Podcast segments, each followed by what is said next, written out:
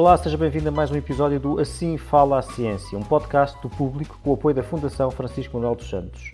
A cada duas semanas, sempre ao sábado, é divulgado um novo episódio. E em cada programa, eu ou Carlos Filhais falaremos com investigadores portugueses da rede GPS, Global Portuguese Scientists.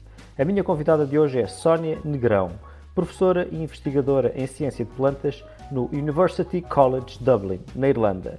Também já passou pela Universidade de Ciência e Tecnologia do Rei Abdullah, na Arábia Saudita, e é doutorado em Biologia pela Universidade Nova de Lisboa. Na biografia constante de um livro de piadas sobre ciência que escrevemos em conjunto, que se chama Toda a Ciência menos as partes chatas, pode ler-se que a Sónia Negrão era fã incondicional da TV Rural e que por isso se licenciou em Engenharia Agronómica no Instituto Superior de Agronomia de Lisboa.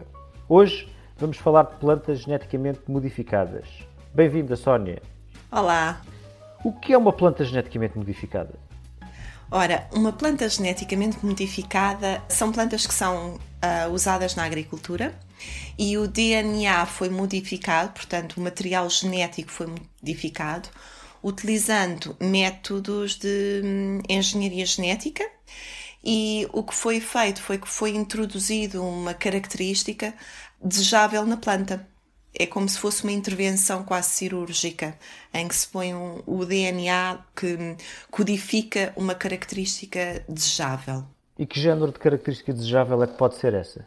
As mais comuns, comercialmente falando, são duas. Uma é hum, a resistência a um herbicida, que é o glifosato, e a outra é a resistência a uma praga, portanto, a um inseto, que é o chamado BT, Portanto, é o milho BT que se ouve falar, então codifica uma proteína que faz com que os insetos uh, acabam por morrer ao comerem aquela planta e, portanto, depois não se aproximam da planta. Portanto, são modificações, num caso, que fazem com que a planta seja, digamos, possa resistir a um herbicida, de modo que esse herbicida possa ser usado para eliminar, digamos, outras plantas que não são desejáveis naquela produção agrícola, não é? Exatamente. Que é o caso do, do glifosato. glifosato. Uhum. Ou então, no caso das espécies BT, portanto, é uma é modificação reduz, que faz que... Reduz-se a aplicação de pesticidas. Ou seja, okay. não é necessário aplicar tantos pesticidas porque a planta por si só resiste de uma forma sugênera aos insetos. Mas, por exemplo, no caso do glifosato, que é comercialmente conhecido por uma das marcas, que é o Roundup, há uma, há uma grande contestação acerca desse herbicida que é usado em conjunto com plantas geneticamente modificadas, argumenta-se que este herbicida causa cancro aos consumidores dos alimentos e às pessoas que o aplicam na agricultura e na jardinagem. No... Há razões para esta oposição ao glifosato? Eu acho que não. Aliás, uh, se não estou em erro, a FAO, a Food Agriculture Organization, em cerca de 2018, penso eu, inclusivamente produziu um relatório oficial em que dizia precisamente em que o glifosato não, nas quantidades que é utilizado, aliás, isto é como tudo na vida, não é? Se eu pegar uma garrafa de glifosato e puser à boca, eu morro. Portanto, se uma pessoa estiver a fazer uma pulverização como qualquer produto químico em que não seja cuidadosa, claro que está exposta às coisas, mas isso é como tudo. Há que ser feito de uma forma com proteção e com segurança e higiene. Mas as quantidades que são utilizadas são quantidades muito, muito reduzidas. E, portanto, tudo o que é um produto químico, tudo, faz mal. Ou seja, podemos falar, por exemplo, de uma coisa típica que os nossos avós usavam, que os nossos bisavós usavam, que ainda hoje é comum na agricultura biológica, que é o sulfato de cobre ou a cal da bordaleza. Portanto, a aplicação é, é usada para todo o lado, não é? Porque é um fungicida e é dos poucos, eu acho que, se não estou em erro, até é capaz de ser dos poucos fungicidas autorizados na agricultura biológica. É aplicado muito na, vinha, não é? E é aplicado muito na vinha, exatamente. Mas é um produto que é não deixa de ser um químico. O cobre não deixa de ser um produto extremamente tóxico para os humanos. E, inclusivamente, ambientalmente falando, o sulfato de cobre não é nada, não é nada bom, porque não é uma coisa, o cobre é um metal e portanto acumula-se e com as águas da chuva e tudo isso vai-se acumulando do solo, não se degrada e vai sendo lavado e vai sendo levado para os caudais de água e é extremamente tóxico para o ambiente. Há muitas pessoas preocupadas com a segurança alimentar uh, dos alimentos geneticamente modificados. Há quem lhe chama até Frankenfood. Nós podemos estar descansados acerca dos, dos OGMs que nos chegam ao prato? Sim. Para já, os OGMs já estão no mercado há mais de 30, há mais de 20 e tal, pelo menos 30 anos que já estão no mercado. E até agora, todos os estudos que foram feitos, e estou a falar de estudos com amostragens representativas, não é um estudo com dois ou três indivíduos ou com seis indivíduos, isso não é um estudo científico, a meu ver. Há que haver uma amostra representativa. Todos os estudos até agora feitos não demonstraram qualquer impacto na saúde humana. Para já não falar que hum, hoje em dia qualquer produto que seja geneticamente modificado passa por regulações e processos de verificação de aprovação extremamente minuciosos, mas muito, muito minuciosos. E, portanto, para passar por todas essas barreiras, uma coisa tem que ser altamente segura. Nunca passaria se não fosse altamente segura. E muitas vezes há coisas que ficam para trás porque não são seguras, não passam essa fase. Há esses casos, portanto, Há esses casos plantas geneticamente modificadas que acabam por ser que nunca chegam, por... exatamente, que nunca chegam ao consumidor. E, e, aliás, muitas plantas, há, temos que ver duas coisas. Há as plantas geneticamente modificadas, que são as plantas que são utilizadas em laboratório para fins científicos e que não têm qualquer uso, ninguém as vai comer, é só para entendermos a genética das plantas e que é uma ferramenta de trabalho. E depois há as plantas que então são geradas para fins comerciais. Portanto, são duas coisas distintas e, e, essas plantas que eu estou a dizer para fins comerciais, para chegarem a uma rede de consumidores e serem aprovadas, passam por processos regulamentares que demoram anos. Não estou a falar de meses, estou a falar de anos até serem regulamentados. Para além das preocupações com a segurança alimentar, também se levantam uh, preocupações ambientais, designadamente que o uso de sementes OGM reduz a biodiversidade das sementes usadas na agricultura ou que a libertação de espécies modificadas na natureza pode ter consequências ecológicas nefastas. Como é que vês essas preocupações? São duas preocupações válidas, mas focando na primeira parte da tua pergunta, das sementes e da biodiversidade.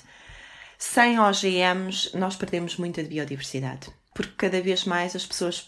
A agricultura é uma agricultura intensiva, é uma agricultura para alimentar a população. E, portanto, isso só é conseguido com plantas que têm grandes produções e, portanto, a biodiversidade é perdida e já foi perdida nos anos 50, quando se começou cada vez mais a investir nessas variedades que têm altas produções. Portanto, a biodiversidade está perdida com ou sem sementes modificadas? Exatamente, exatamente. Está-se a perder. E agora, é óbvio que a biodiversidade, e eu utilizo-a, para mim é, uma, é muito importante, é guardada, é preservada, é preservada em bancos, bancos de germoplasma Uh, sementes. De sementes, sim, bancos de sementes, uh, que são depois utilizados para os investigadores e, e, há uma troca de material entre universidades, entre tudo isso, para, para encontrar tesouros escondidos nessa biodiversidade. Falando assim. A segunda parte da tua pergunta, que era relativamente ah, a libertação na natureza de, de, de, espécies modificadas que podem ter consequências nefastas. Sim, bem, temos que ver que hum, depende das espécies e, obviamente, aí há que ter mais cuidados. Ah, mas, novamente, para haver uma plantação, uma produção de geneticamente modificados, Existem vários processos de segurança, os agricultores têm que estar eh, acreditados, tem que haver barreiras à volta, tem que haver uma data de protocolos que têm que ser seguidos que fazem com que esse perigo, assim dizer, seja residual. Muito bem. E além da questão de. Também há uma outra preocupação, que é a preocupação económica. Ou seja, as empresas que vendem as sementes OGM acabam por impor aos agricultores uma dependência total das sementes vendidas por essas empresas. Isso não é um, digamos, não, não, não representa aqui um problema uh, económico, económico ou social? Volto a dizer o mesmo que repeti há bocado. Este problema já existia muito antes dos OGMs. Hoje em dia, os agricultores já não é tanto como antigamente, que eu acho que, que pegavam na semente do ano anterior e utilizavam, não é? Hoje em dia, cada vez mais a semente que é comprada para sementeira é uma semente certificada. É uma semente que passa por um processo rigoroso de multiplicação. O que é que isso quer dizer? Quer dizer que toda a semente é certificada para garantir que existe um teor residual de ervas daninhas em semente naquela mistura, por assim dizer. Ou seja, vamos imaginar, eu sou um agricultor, colho as minhas sementes e no ano seguinte planto-as. A probabilidade de eu, quando colher, apanhar também umas ervas daninhas que também produziram semente é elevada. Portanto, todas as sementes que são uh, semeadas pelos agricultores são compradas, são sacos de sementes certificados. E, portanto, os agricultores já compram, independentemente de ser uh, OGMs, as sementes que são compradas são sementes certificadas para uma questão de qualidade, novamente. Viva! Este é o P24. Olá, este é o Poder Público. Sobre Carris. Este é o Vitamina P. Vamos lá? Já segue os podcasts do Público? Subscreva no iTunes, Spotify ou na sua aplicação para podcasts. Uma última questão sobre este assunto dos OGM. Apesar de tudo, não se pode argumentar com a ideia do princípio da precaução, ou seja, não poderemos dispensar de todo os OGM por uma questão de preocupação com riscos que não sabemos neste momento identificar, mas de qualquer forma, por uma questão de preocupação, abdicamos deles. Não, não poderíamos fazer isso? Eu acho que os organismos geneticamente modificados são uma ferramenta que deve ser utilizada tal como outras ferramentas. E, portanto, não vou passar uma carta branca a dizer que são a salvação. Nunca, nunca o faria. Mas também pelo princípio de precaução, não os vamos utilizar também não é um argumento que seja válido, na minha opinião. Porque os geneticamente modificados têm valor e são importantes. E cada vez mais a investigação vai evoluindo nessa área. E a prova é que cada vez mais os agricultores produzem organismos geneticamente modificados porque acabam por poupar em termos de fertilizantes, em termos de pesticidas, em termos de economicamente é mais viável para eles, é mais rentável, porque deixam de ter tantos inputs. Não é necessário aplicar tanto, por exemplo, pesticida, porque as plantas já são resistentes por si só. Portanto, tem vindo a haver uma adesão bastante grande ao longo dos anos. Estamos a falar, não estou a falar de. As plantas geneticamente modificadas não existem há dois anos, não é? Já existem há muitos anos no mercado. E cada vez mais têm sido os agricultores têm estado a, a adotá-las precisamente porque veem as vantagens. Mas não iria dizer que vou passar um cheque em branco e que não devemos ser cautelosos. Sim, devemos ser cautelosos e estamos a ser quando as plantas passam por todo este processo que, como volto a repetir, demora anos de validação e de verificação e de homologação. Falemos então agora do teu trabalho de investigação uh, na Irlanda, que visa a obtenção de sementes mais resilientes e com maior capacidade de adaptação. Uh, podes dar-nos um ou dois exemplos? Bem, eu agora estou a trabalhar com cevada. A cevada é uma, uma espécie bastante importante para a indústria hum, do malte. Portanto, a indústria do malte é a indústria que depende a cerveja, que depende do whisky, Portanto, eu neste momento estou, estou, focada nisso, porque estou na Irlanda e a indústria do malte é extremamente importante economicamente falando. E, portanto, eu estou a usar precisamente aquilo que tu referiste da biodiversidade.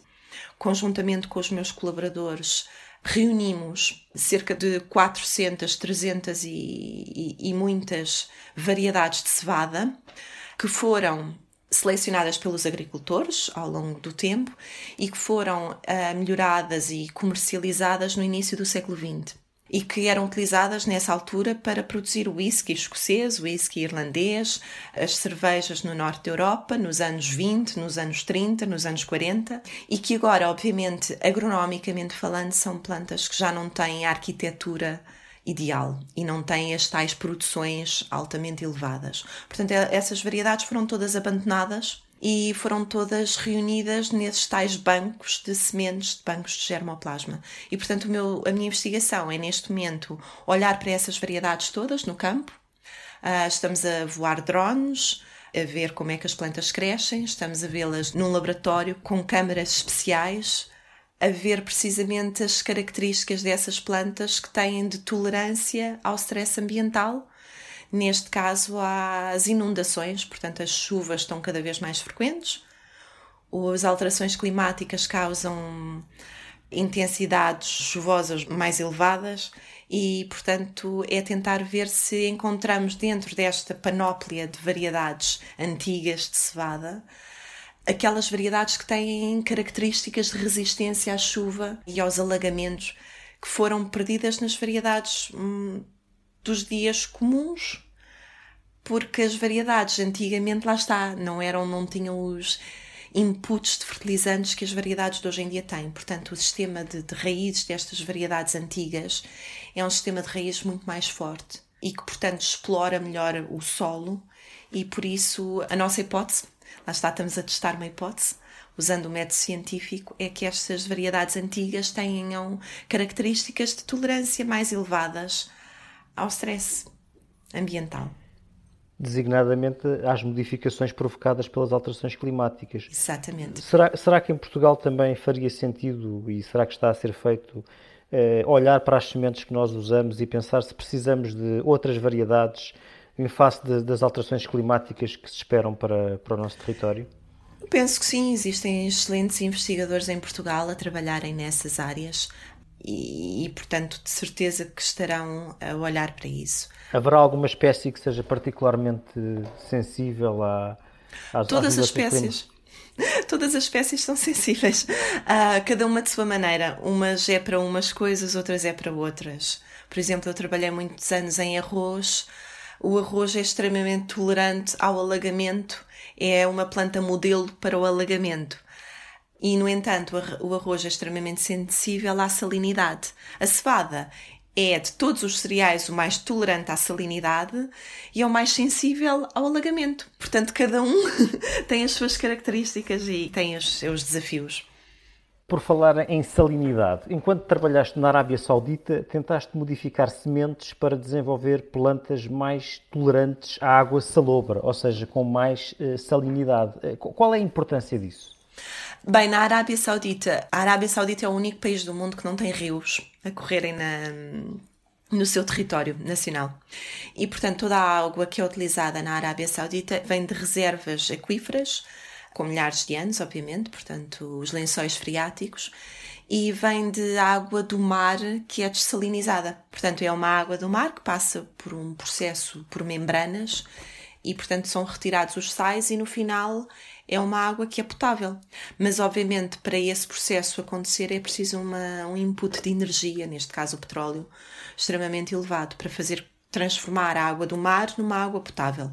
E, portanto, a ideia era, uh, era e é tornar as plantas, ou seja, encontrar um meio termo encontrar um processo que estava a decorrer na, na, universidade onde eu estava, em que, utilizando energia solar, consegue-se dessalinizar a água do mar, mas energeticamente mais eficiente, portanto, não utilizando o petróleo, uma energia mais verde, utilizando a energia solar, mas que não seria tão eficiente no sentido da água não poderia ser potável para nós humanos ou para os animais, mas que tivesse uma pequena percentagem de sal.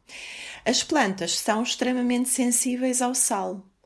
E, portanto, o objetivo era encontrar, lá está, dentro da biodiversidade, encontrar as variedades dessas plantas que toleravam melhor o sal para que pudéssemos então irrigar, utilizar irrigação com água salobra para na mesma continuar a produzir, mas eh, com um investimento muito menor em termos de energia e uma energia mais verde e não fazer um, um esgotamento das reservas aquíferas da Arábia Saudita. O objetivo era esse e continua a ser ainda continua a haver muita gente a trabalhar nessa área. Como foi viver na Arábia Saudita, sendo mulher? um, foi uma experiência interessante. Foram cinco anos, eu estive cinco anos na Arábia Saudita e, e eu não sentia muito porque eu estava num, num ambiente fechado, num chamado compound na universidade. Uh, e, portanto, eu lá dentro continuava a conduzir, usava manga curta e não sentia o mundo exterior como outras mulheres que viveriam fora dos compounds nas cidades. Mas foi uma experiência extremamente enriquecedora. E sim, foi engraçado ver durante esses cinco anos como as coisas evoluíram na Arábia Saudita e como o país se começou a abrir cada vez mais e como hum, as coisas mudaram, basicamente. Muito obrigado, Sónia Negrão e muito obrigado a si que ouviu este Assim Fala a Ciência. A ciência vai continuar a falar, Voltamos daqui a duas semanas com mais uma conversa conduzida pelo Carlos Filhais. Até lá. Este programa teve o apoio da Fundação Francisco Manuel dos Santos. O público fica no ouvido.